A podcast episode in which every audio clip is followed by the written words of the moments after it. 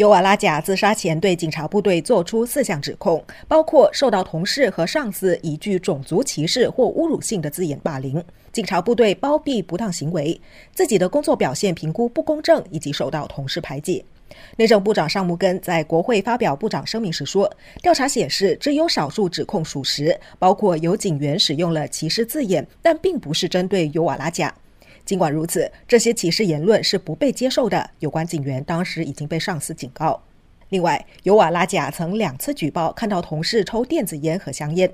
当局调查后证实，其中一起投诉确有歧视，违规警员已经受到纪律处分。”调查也显示，尤瓦拉贾没有受到不公平的工作表现评估，他获得和其他警员同等的职业机会，还被授予应对官病兼任奖章。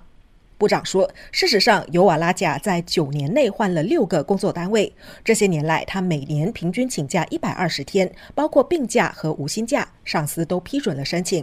尤瓦拉贾还指同事排挤他，结婚时没有人出席婚礼。但调查显示，他当时只邀请直属上司出席，但上司因为身体不适缺席。部长说，尤瓦拉贾生前患有健康和心理问题，包括失眠、焦虑、抑郁等，与妻子和家人的关系也不好。他们曾因为同尤瓦拉贾发生纠纷而报警。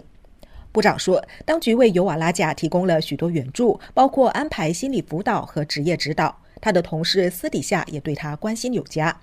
部长强调，当局绝不容忍任何形式的歧视和霸凌行为，并会在必要时追究责任。城市频道记者魏凤琴报道。